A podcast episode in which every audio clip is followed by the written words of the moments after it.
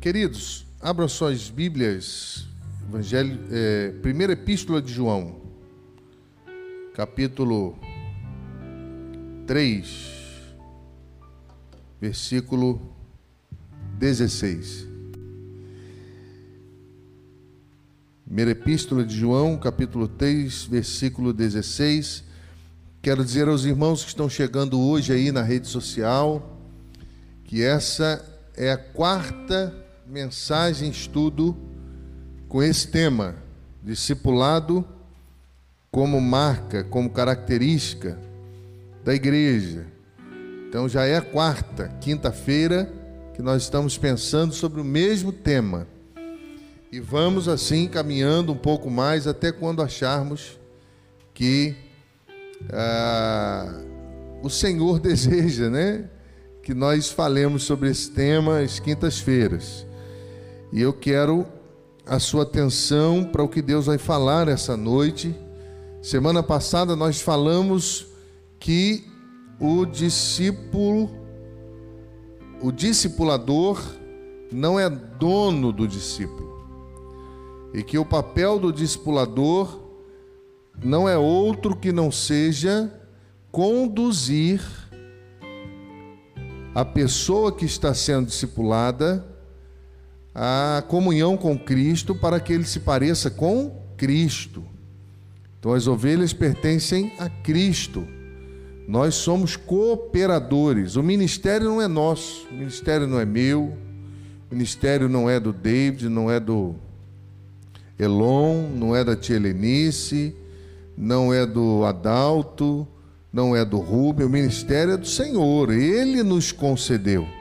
Então nós aprendemos isso e a importância que nós temos nessa compreensão para o avanço do reino de Deus. Certa feita eu fui chamado a um debate na rádio. E eu cheguei lá na rádio, tinha um, tinha um apóstolo, tinha é, outra pessoa que eu não me lembro a função, e eu. E aí, quando começaram a falar sobre algumas questões, é, sobre a autoridade de Cristo, autoridade na igreja, e eu disse: não, a autoridade é de Cristo, o poder é da palavra, o poder não é do pastor, o poder é da palavra, o poder é de Cristo. A palavra na boca de um homem consagrado, ela continua sendo de Cristo. Mas nesse tempo as coisas estão invertidas e houve uma crise lá e eles ficaram rebola para cá, para lá e não conseguiram sair. Eu mostrei alguns textos e mudaram de assunto. Que estranha o nosso coração, porque as pessoas se acham donas das pessoas. As pessoas se acham donas da igreja. As pessoas se acham detentoras de uma autoridade diferente pelo tempo de igreja que tem. Por exemplo, quando na verdade todos nós somos servos. Todos nós estamos à disposição do Senhor. O Senhor nos usa hoje pregando, nos usa amanhã descobrindo um dom em nós que nós nem sabíamos que tínhamos. Não é assim? nos usa descobrindo questões que nós podemos servir na seara do Senhor e nós nunca imaginamos. Porque a obra do Senhor, os dons são do Senhor, o poder é do Senhor e nós somos simples barro nas mãos do olheiro. Mas hoje eu quero pensar com você sobre o componente do amor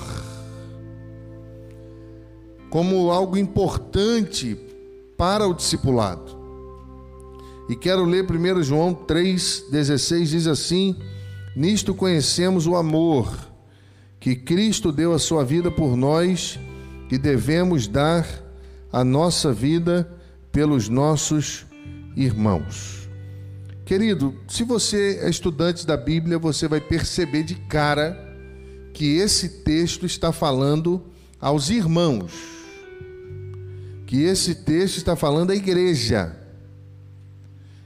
João, quando ele vai tratar a igreja e vai falar aos filhos de Deus, ele vai dizer que existem características dos filhos de Deus e características do filho do maligno, a partir do verso de número 7. Então ele vai fazer essa diferenciação clara. Ele está falando à igreja que os irmãos devem se amar, não devem se odiar, porque se você odeia, você mata. Ele está falando à igreja. Mas você vai perceber que é inato à vida do crente que ama exalar esse amor.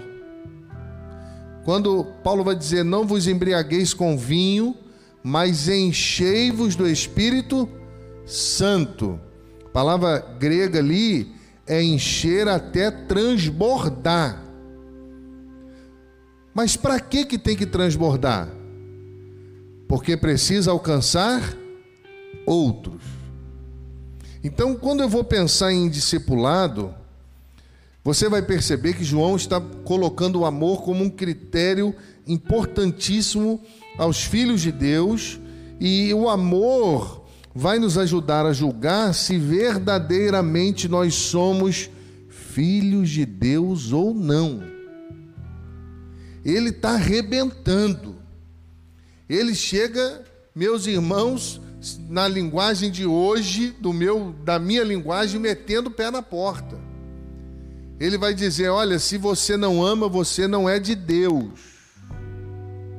Se você não ama, você não é de Deus, você é do inimigo. E olha que coisa interessante. Se você for mais a fundo, você vai ver que João está dizendo que o amor, ele é imprescindível à caminhada cristã. E você sabe que é verdade. Você está servindo a Deus na igreja porque um dia alguém te amou. Não foi assim? Alguém amou tanto você que compartilhou do amor de Deus aquele amor que você achava que era da pessoa, que você se identifica em um primeiro momento e que você fala, nossa, como essa pessoa é amorosa, na verdade é o amor de Deus exalando na vida dela, alcançando você. Então nós conhecemos como igreja a importância do amor. E João está falando isso, olha, os filhos de Deus amam. Os filhos de Deus são diferentes dos filhos do mundo. Por quê? Porque é esse olhar, é esse, é essa compreensão, é esse amor que vai nos fazer olhar para os perdidos. Que vai nos fazer unir forças para que os perdidos sejam alcançados. E João está dizendo: olha, se vocês não conseguem amar a vocês mesmos, como que vocês vão amar os perdidos? E ele vai trabalhar diretamente essa relação com Deus e com o mundo. Ele vai dizer que quem ama o mundo, o amor do, do Pai não está nele. E ele vai falar que aquele que ama a Deus, ele tem uma característica diferente porque Cristo se entregou. Então quem ama se entrega por amor. Mas para João, quem não ama permanece morto. Porque, meus irmãos, pessoas que não amam têm uma característica que você também conhece. Pessoas que não amam odeiam facilmente. Por isso, João vai dizer que quem odeia é homicida. Se você continuar lendo a partir do verso 11, ele vai usar o exemplo de Caim. Vai falar da ação do inimigo. Ele vai arrebentar, irmãos. Não tem conversa, não tem meia, meia curva não tem ah, aquele jeito que a gente dá na igreja o tempo todo, não é assim? A gente tenta aqui, calma, né, Rubem? Aqui, ali, e a gente vai o tempo todo tentando evitar mais as características, o jeito de ser, a vida, as escolhas. João está dizendo, ou de um lado ou é de outro. Mas Jesus também falou sobre isso. Você for ler Mateus 5, 21 a 26, diz assim: olha, preste atenção. Ouvistes que foi dito aos antigos: Não matarás e quem matar estará sujeito a julgamento. Eu, porém, vos digo que todo aquele que sem motivo se ira contra o seu irmão estará sujeito a julgamento. Todo aquele que sem motivo se ira contra o seu irmão vai ser julgado. E quem proferir um insulto a seu irmão estará sujeito a julgamento do tribunal. E quem lhe chamar tolo estará sujeito ao inferno. Foi Jesus que falou isso. Mas o texto continua.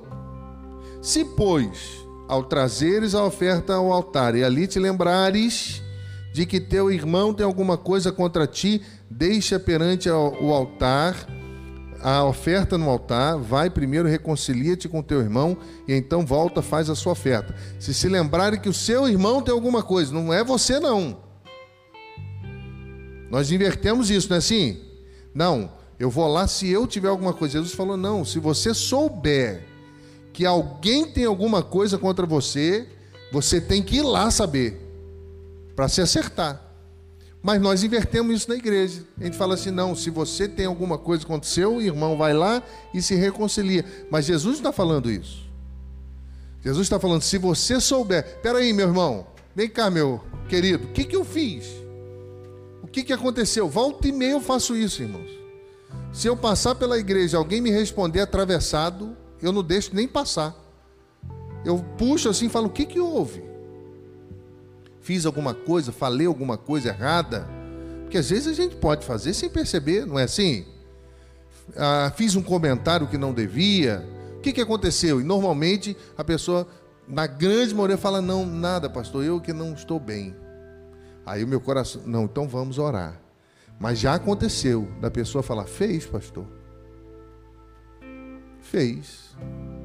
E aí eu fui descobrir que eu falei uma coisa dentro de um contexto que foi um interruptor nas emoções dela para uma questão que ela tinha vivido, que ela não tinha nada a ver com o sermão, mas aquilo trouxe dor para ela e ela associou a dor à minha pessoa. E eu pude abraçá-la, orar com ela, explicar a ela e resolver aquela questão.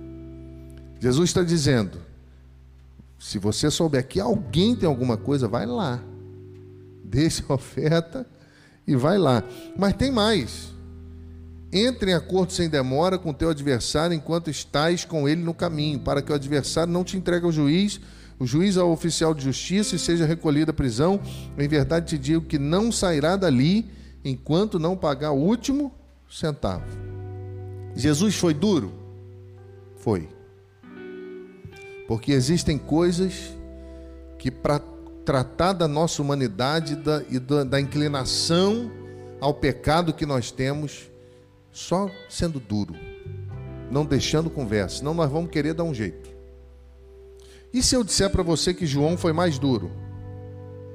João vai além. Se você for ler Epístola de João e for comparar os seus estudos, você vai perceber que a tese dele é que quem faz do ódio ao irmão, quem odeia, quem tem esse sentimento no coração, João vai dizer que é assassino.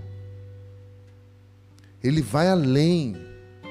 Ué, mas eu não matei ninguém. Não, você está morrendo aos poucos. E você está matando, porque a indiferença mata. Não existe nada. Você já ouviu alguém falando assim para você? Ignora. Você já foi ignorado por alguém? É bom? É bom, irmão? É difícil. Hoje eu conversei com meu filho em casa. Estava corrigindo algumas coisas com ele, de comportamento. Que pai tem com filho? Eu falei, você não é isso. Ele falou, mas as, os amigos lá no colégio falam que eu sou. Eu falei, mas você não é. Porque Jesus te ama, porque eu te amo, porque a sua mãe te ama. Você é melhor do que isso. E fui tratar com ele questões do coraçãozinho dele, percepções do mundo, da maldade do homem. João vai além. Mas o que, que tem a ver discipulado com isso? Tudo. Porque quando você vai chamar alguém para caminhar com você, você vai mostrar isso tudo para ele. Quando você chamar alguém para caminhar perto de você, quando a igreja entender que ela vai receber, eu me converti com 17 anos, eu cheguei na igreja, a igreja não estava preparada para me receber. Eu tive um encontro com Jesus, senão eu tinha desviado. Os meninos da bola deram a mínima bola para mim, porque na época eu jogava no, Fri, no Friburguense, era magrinho, namorava a Janine, então veio um de fora namorar uma menina da igreja e eles olhavam assim com resistência, aquela coisa de jovem. Aqui não tem não, mas lá tinha. Eu me lembro que eu cheguei, eu tive um encontro com Jesus, mas muitas situações aconteceram que se não fosse esse encontro com Jesus, eu tinha, ó, Sabe por quê? Porque eles exigiam de mim o mesmo comportamento de um crente nascido na igreja, com pais cristãos, que cresceu ouvindo o evangelho, que foi na escola bíblica, que aprendeu o que é Bíblia, que aprendeu a vida cristã, me pressionavam. Eu sofri tanto para entender isso todo culto, o apelo que o pastor fazia, eu era o primeiro lá na frente, porque eu falava, eu sou, eu sou horrível. Só que ninguém sentou comigo para me mostrar. Ninguém sentou comigo. Sabe o que a igreja fez? Vai para a classe de novos crentes. E acha que uma semana, um mês, dois meses, três meses na classe de novos crentes vai fazer de alguém que vem do mundo crente, de uma hora para outra, sabendo os princípios da igreja toda. Não faz. É por isso que muita gente chega e vai embora. Porque ninguém mostra para ela o que Jesus ensinou, ninguém ensina, ninguém caminha junto, ninguém gasta tempo, ninguém abre as Escrituras e permite que ela cave as Escrituras e tenha suas descobertas e vá amadurecendo, vai bebendo leitinho, daqui a pouco vai comendo algo mais profundo, até amadurecer e poder cuidar de outra pessoa. Nós não fazemos isso. E nós queremos que as pessoas que chegam tenham o mesmo comportamento daquele que está na igreja, ó.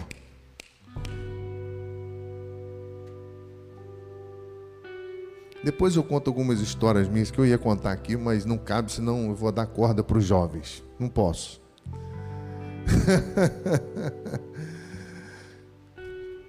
eu ia o tempo todo, falava, Senhor, eu sou miserável. Nós transferimos para o pro professor da escola bíblica a responsabilidade de tornar aquele camarada, aquela menina, discípulo de Jesus em três meses. Mas não leva uma vida toda? Nós não aprendemos todo dia? Eu quero te perguntar: quantas vezes você pegou, olhou e cuidou de alguém que chegou na igreja até que ele pudesse cuidar de alguém? Nós não fazemos isso, porque a nossa carne perde conforto. E para cuidar de alguém, nós temos que abrir mão do nosso conforto. João vai dizer que quem odeia, assassina. Por isso, meu irmão, é imprescindível compreender o amor. Colossenses vai dizer que é o vínculo da perfeição, tudo passa pelo amor. Se não passar pelo amor, não há discipulado. Porque é por causa do amor de Deus que João nos apresenta, que deu a sua vida que, meus irmãos, nós vamos entender que a cruz é a suprema extensão desse amor. Quando você olha para a cruz, imediatamente te remota a quem? A Cristo, a sacrifício. Quando você olha para uma cruz, não é símbolo do catolicismo, é símbolo do cristianismo. É símbolo, meu irmão, que tem um simbolismo por trás. No catolicismo, Jesus está pendurado lá. No cristianismo, ele não está mais lá. Por quê? Porque ele ressuscitou. A cruz é uma extensão desse amor. Se você não entender isso, você não vai entender João 3,16. Porque Deus amou muito que Ele deu, e só dá quem ama muito. Ninguém pode dizer que ama a igreja se não dá nada por ela. Ninguém pode dizer que ama os perdidos se não faz nada por eles. Ninguém pode dizer que ama se não dá, se não abre a mão, não abre o bolso, não abre os olhos, não abre o coração, não abre nada. E aí, meus irmãos, eu vou aprender que a cruz de Cristo é inseparável da cruz do crente. O discípulo precisa seguir o seu mestre. Ele nos, nos ensinou e nos convocou a entregarmos a nossa vida, mas nós insistimos para que as pessoas entreguem por nós. Mas eu vou além dessa conversa gostosa que nós estamos tendo aqui. Quero ler Mateus capítulo 16, 21 e 26, que diz: presta atenção. Desde este tempo começou Jesus Cristo a mostrar aos seus discípulos que lhe era necessário seguir para Jerusalém e sofrer muitas coisas dos anciãos, dos principais sacerdotes, dos escribas, ser morto e ressuscitar ao terceiro dia. Jesus disse isso para quem? Para quem que Jesus disse isso? Para os seus discípulos. Por quê? Porque discípulo ouve a voz de Cristo, ouve a voz do discipulador, ouve a voz do mestre. O mundo não ouve ninguém. Ninguém. Ele compartilhou as dores do seu coração. Ele compartilhou os segredos da sua alma. Ele compartilhou a sua vida, a sua dor, a sua essência com seus discípulos. Ele disse: Eu vou morrer, vou sofrer, vão arrebentar comigo. Você tem alguém que você pode fazer isso? Tem alguém que já chegou para você e já abriu o coração e falou: Cara, meu irmão, minha irmã, plá. Lembrei de um jovem pastor que trabalhou comigo, mandei para o seminário consagrei, levei a igreja consagrar, discipulei, caminhei com ele e comecei a dar corda. Ele foi chamado para trabalhar comigo no, no, no colegiado. Eu comecei a dar corda para ele aos poucos, para ele ir aprendendo, para ele ir praticando, porque não se sabe tudo e ele precisa entender que a igreja vai além do seminário que o ser humano holisticamente é muito maior do que a gente pode compreender, que as necessidades são imensas de toda sorte, se ele não preparar o seu coração, se ele não tiver equilíbrio emocional, se ele não tiver uma vida espiritual, ele não, não aguenta. E um dia, quando eu falei, eu vou passar ele para a próxima fase. Uma irmã que tinha um problema sério com o marido, eu já vinha ajudando há algum tempo, falou: Pastor, eu preciso conversar. E eu não estava na cidade. Poderia dizer, ó, espera que eu vou chegar a tal horas e nós vamos conversar. Mas eu falei, olha, eu vou pedir o pastor fulano para te atender. Ele vai orar com você. E aí, assim foi, quando eu cheguei mais tarde, ele veio falar comigo com ele desse tamanho. Ele, primeira palavra dele, pastor, não quero isso mais não. Porque ela começou a falar coisas do marido, coisas que envolviam situações pesadíssimas e que ele, na sua santidade, na sua inocência, achou que não existia na igreja. E a fala dele não foi, pastor, obrigado por essa lição. Ele falou, não quero mais não. Mas o texto continua. E Pedro, chamando-o à parte, começou a reprová-lo, dizendo: Tem compaixão de ti mesmo. De modo nenhum isso vai acontecer. Mas Jesus, voltando-se a Pedro, disse: Arreda de mim, Satanás. Tu és para mim pedra de tropeço, porque não cogita das coisas de Deus e sim da dos homens. Então disse Jesus a seus discípulos: Se alguém quer vir após mim, negue-se a si mesmo, tome a sua cruz e siga-me. Portanto, quem quiser salvar a sua vida, perdê-la-á. Quem perder a sua vida por minha causa, achá-la-á. Pois que aproveita o homem terá se ganhar o mundo inteiro e perder a sua alma? Ou que dará um homem em troca da sua alma? Veja bem, irmãos, quando Jesus fala, não se contesta. Quando Jesus orienta, não se contesta, obedece. Pedro não entendeu isso. Ele tinha um bom desejo? Claro que tinha. Proteger Jesus, mas ele não compreendeu o que Jesus estava ensinando. Por isso, quando a gente fala de discipulado, irmão, é sério o negócio. É vida da igreja, é vida na vida, é cuidado, é amor. Discípulo, você já tem visto aqui que é uma palavra grega, matetés, usada 269 vezes nos evangelhos e no livro de Atos. E sempre se referindo a pessoas que estão sendo ensinadas. Você não vai ver na Bíblia a palavra discípulo se referindo a outra coisa que não seja treinamento e ensino. E isso é fruto de amor, de entrega, dos irmãos em Cristo que impreterivelmente alcança as pessoas. E Deus nos capacitou para isso. Romanos 5,5 vai afirmar que Deus municiou o nosso coração. O amor de Deus está derramado em vossos corações, em nossos corações, pelo Espírito. Deus derramou, Deus dá essa capacidade à igreja. E às vezes nem você entende, cara, eu estou amando essa pessoa, estou cuidando, não sei nem como é que eu estou fazendo isso, porque o amor não é seu. Quem está entendendo? Billy Graham vai dizer que a salvação é de graça, mas o discipulado custa tudo que temos. E é verdade. O combustível para essa entrega é o amor. Se não for amor, a gente não consegue. É o amor a Deus que nos faz conduzir o indivíduo a Cristo, a ensiná-lo as doutrinas básicas da Bíblia, estimular a prática de exercícios espirituais que conduz ele rumo à espiritualidade, à maturidade. Se você está discipulando alguém e ele nunca amadurece, você está sendo um péssimo discipulador. Se você está conduzindo alguém e essa pessoa vive dependente de você 24 horas, você está fazendo tudo errado. Meus irmãos, se nos voltarmos ao Evangelho de, de João, no, no seu escopo, nós vamos observar que ele vai definir discípulo de três maneiras diferentes. O primeiro discípulo é o cristão que está envolvido com a palavra de Deus aos domingos de manhã.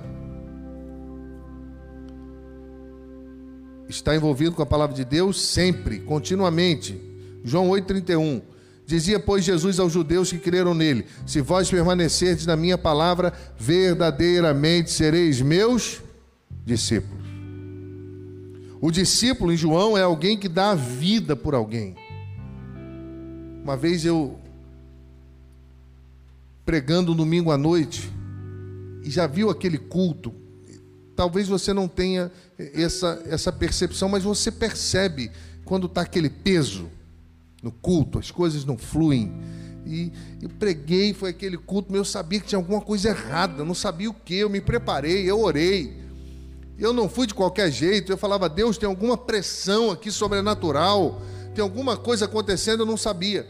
Acabou o culto, o povo foi embora, eu desci, fui para a cantina, a cantina era muito ativa, e eu estou conversando, veio um Rubem da vida, bateu no meu ombro e falou assim: Pastor, o pau quebrou. Eu falei, mas como assim? Pastor, enquanto o culto estava acontecendo, lembra de Fulano? Lembro. Lembra da esposa dele que não deixava a mãe dele ver o filho porque tinha ciúme? Lembro. Tudo membro da igreja. Lembro. Pastor, quando a mãe dele trabalhava no berçário, quando ela ia para o culto e ela não queria que a sogra botasse a mão no filho, pequenininho. Aqui não tem isso não, mas eu já vi. E ela falava assim: hoje ela está lá, então eu vou ficar com ele no culto aqui, ó,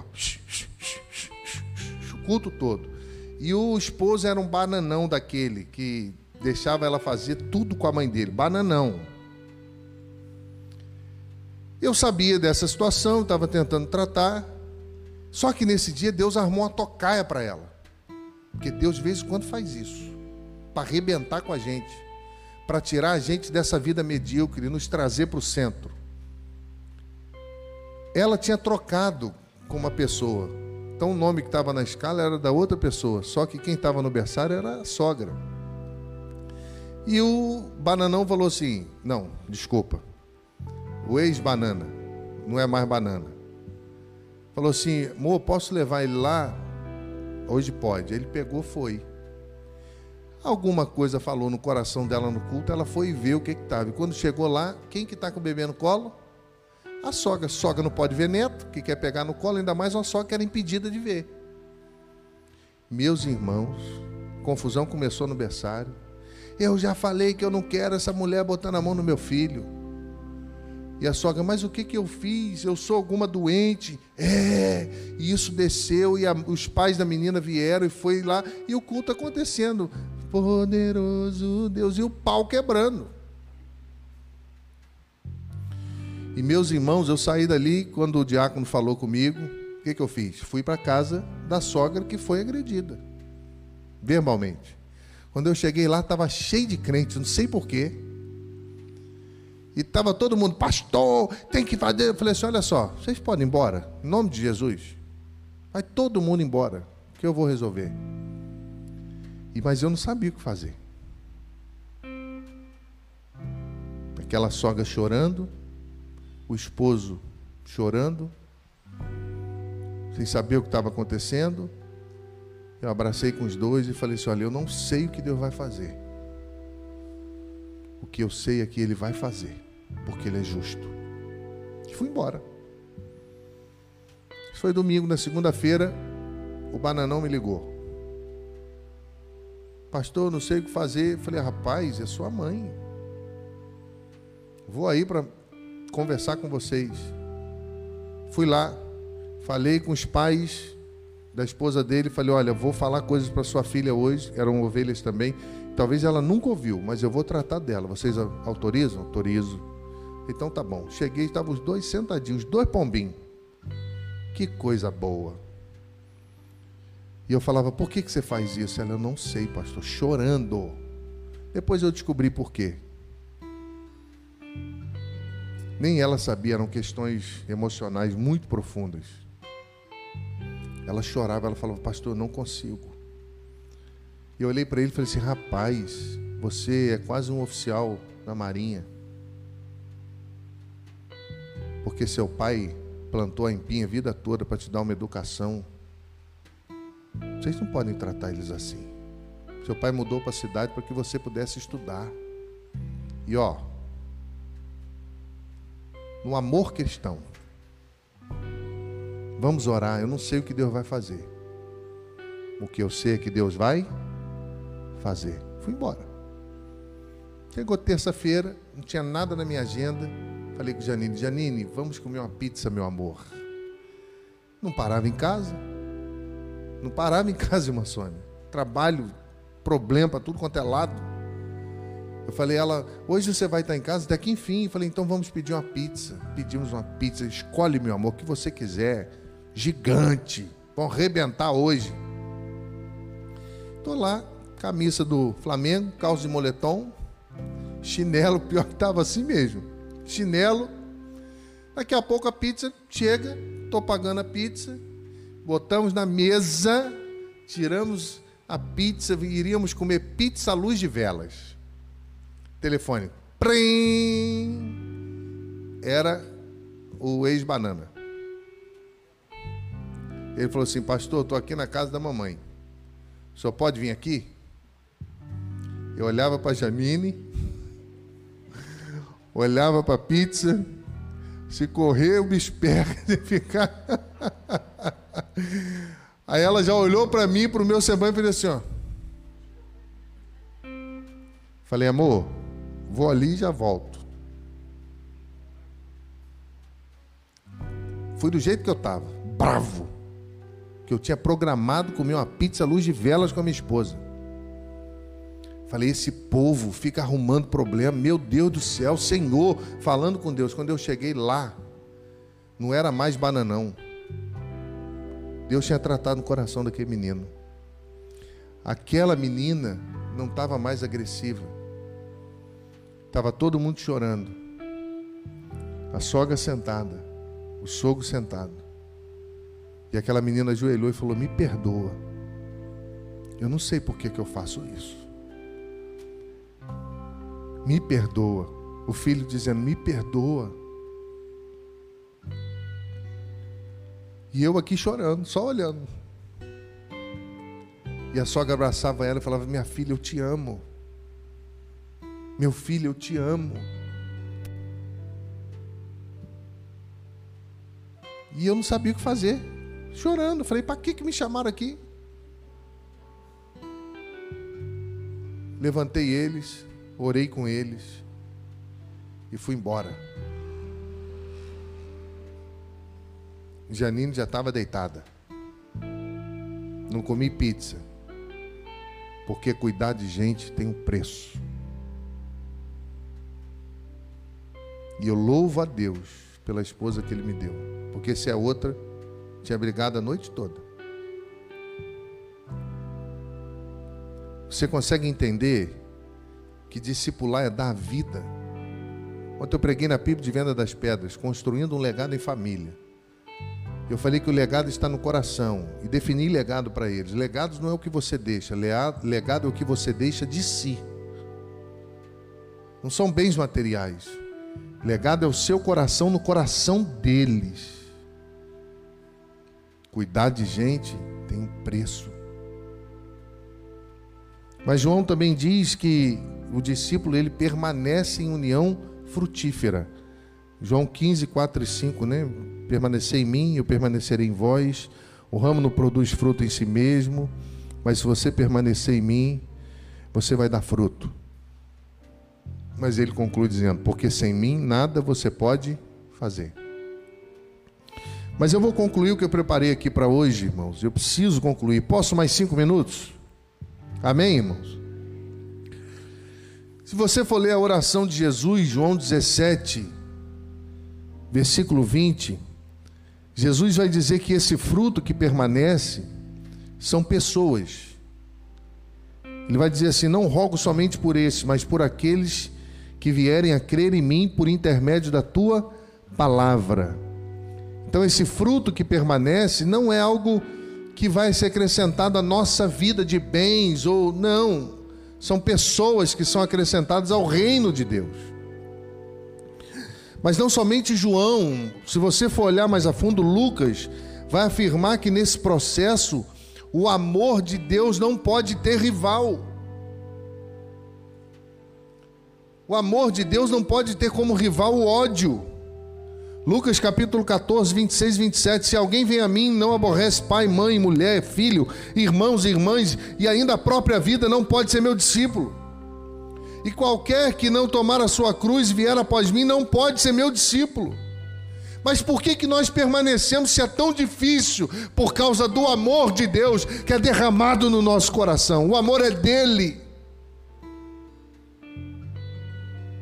Existem aqueles que começam e desistem. Lembra de 2 Timóteo 4,10? Porque Demas, tendo amado o presente século, me abandonou, foi para Tessalônica, Tessalônica, Crescente foi para Galácia e Tito foi para Dalmácia. Paulo falou: fui abandonado. E olha que eles não estavam sendo discipulados por qualquer um, não, tá? Era Paulo, era o cara. Lembra do jovem rico, Mateus 19? Queria a vida eterna, chegou para Jesus cheio de conversa. Ele cumpriu os mandamentos.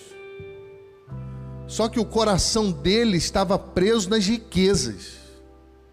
E Jesus conhece o nosso coração. Jesus conhece o coração dessa igreja. Jesus conhece o meu coração, conhece o seu coração.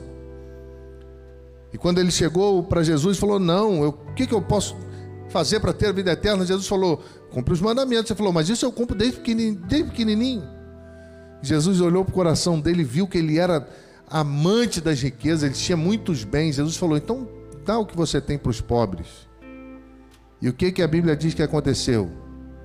Ele saiu triste, porque ele era rico. Jesus queria que ele desse o dinheiro dele para os pobres? Não. Queria que ele fosse piedoso. Jesus não queria que ele ficasse pobre da noite para o dia, mas Jesus queria que ele colocasse o coração no lugar certo. Lucas 14, 33, assim, pois todo aquele que dentre vós não renuncia tudo que tem, não pode ser meu discípulo.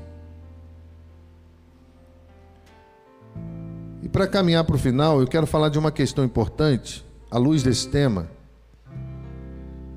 Se você conhece Deuteronômio 3:28, conhece a vida de Moisés, você vai ver que Deus ordenou Moisés cuidar de Josué. Foi Deus que abriu o coração de Moisés para que Moisés visse Josué e compartilhasse com Josué tudo que Deus havia compartilhado com ele. Foi Deus, foi ordem de Deus. Porque se Deus não ordenasse, Moisés não faria.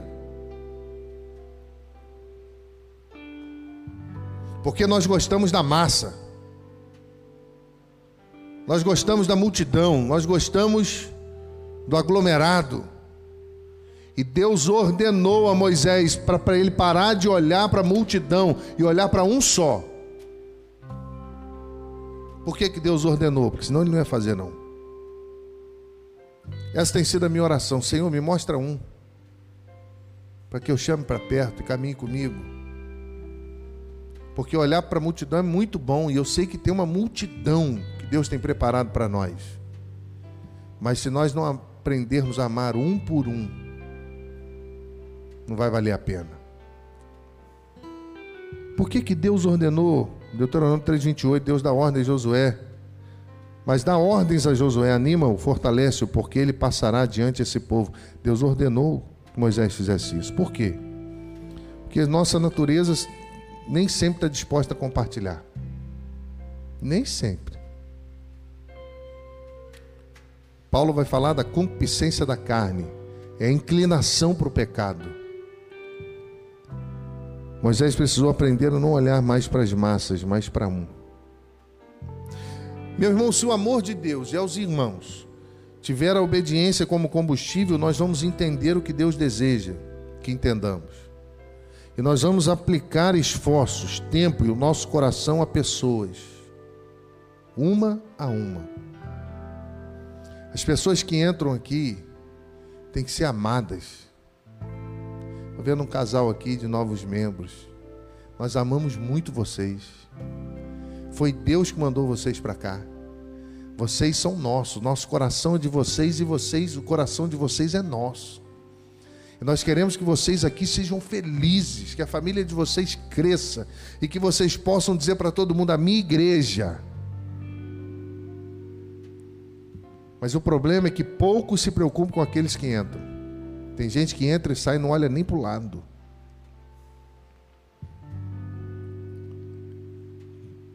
Tá bom ou posso ir mais dois minutos?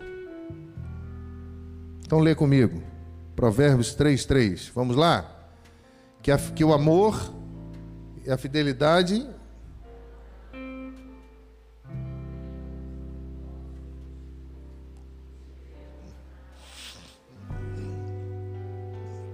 Por que, que o amor e a fidelidade não podem abandonar? Porque se nós formos avaliar, amor sem fidelidade é, é brutal. E fidelidade sem amor é hipocrisia. Olha que interessante, meus irmãos, o que Sam Schumacher escreveu: Os homens não são lavrados por atacado como massa medíocre, mas são lavados um por um. Um por um. Deus está aqui cuidando de mim, Deus está cuidando de você aí. Ele ministrou meu coração, está ministrando o coração de cada um na sua necessidade. A teologia chama isso de multiforme graça de Deus. Deus conhece a gente. E ele discipula todo mundo, porque o Espírito Santo está dentro de nós. Logo, Deus está aqui, ó. É Deus dentro do barro. A palavra Emanuel, no original hebraico, é Deus dentro do barro. E nós somos o que? Barro. Nós somos chamados, irmãos, filhos de Deus, e agora eu vou caminhar, por causa do amor de Deus por nós. 1 João 3,1 Vede quão grande amor nos tem concedido o Pai que fôssemos chamados filhos de Deus. Sabe por que, que nós somos chamados filhos? Porque Deus nos ama. Já parou para pensar nisso? Deus amou o mundo de tal maneira que deu. Quem ama dá. Eu não acredito em ninguém que diz que ama, que bate nas costas. Nunca faz nada por ninguém. Eu não acredito. Quem ama paga o preço. O que, que a gente precisa avaliar? Essa verdade sem amor brutal e o amor sem verdade hipocrisia. E o nosso desafio?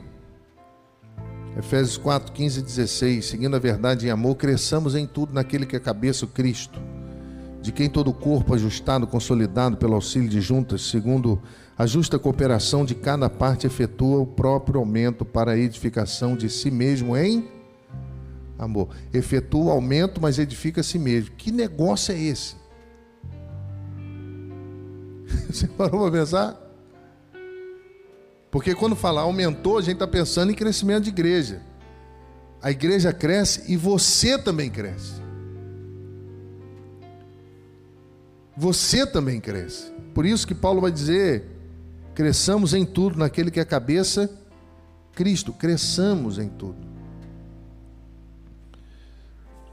A saúde espiritual da igreja, irmãos, passa pelo seguir a verdade em amor.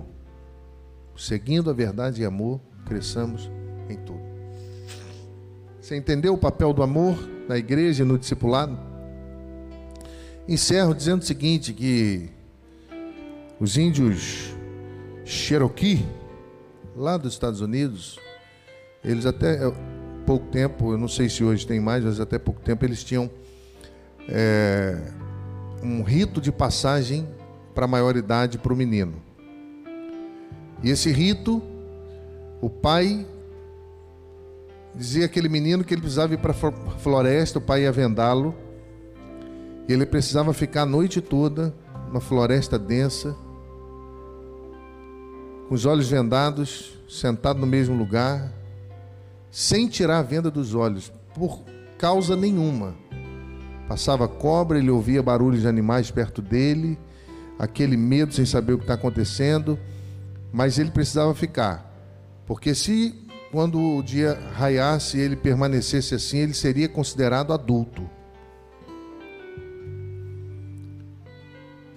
Só que o que o menino não, não sabia, e ele não podia contar para os amiguinhos que iam passar pela mesma coisa, é que ele realmente tinha um olho vendado. Realmente ia para a floresta. Realmente a cobra que passava perto, animal de toda sorte, tinha barulho, tinha medo e aflição, muitos tremiam de medo. Mas o que os mais jovens não sabiam é que quando o dia clareava, e mesmo com os olhos vendados, ele percebesse a luz do sol, calor, ele podia tirar as vendas. E quando ele tirava, a primeira pessoa que ele via era o pai dele sentado na frente dele vigiando ele a noite toda, torcendo por ele. Ele não estava sozinho. Por mais que ele achasse que estava sozinho, ele não estava sozinho, o Pai estava ali. Discipular é isso. É fazer as pessoas entenderem em Cristo as razões de muitas coisas, mas é estar ali. Ser crente também é isso. Quantas noites inóspitas passamos, ainda que vier noites traiçoeiras, se a cruz pesada for. Eu vou parar por aqui.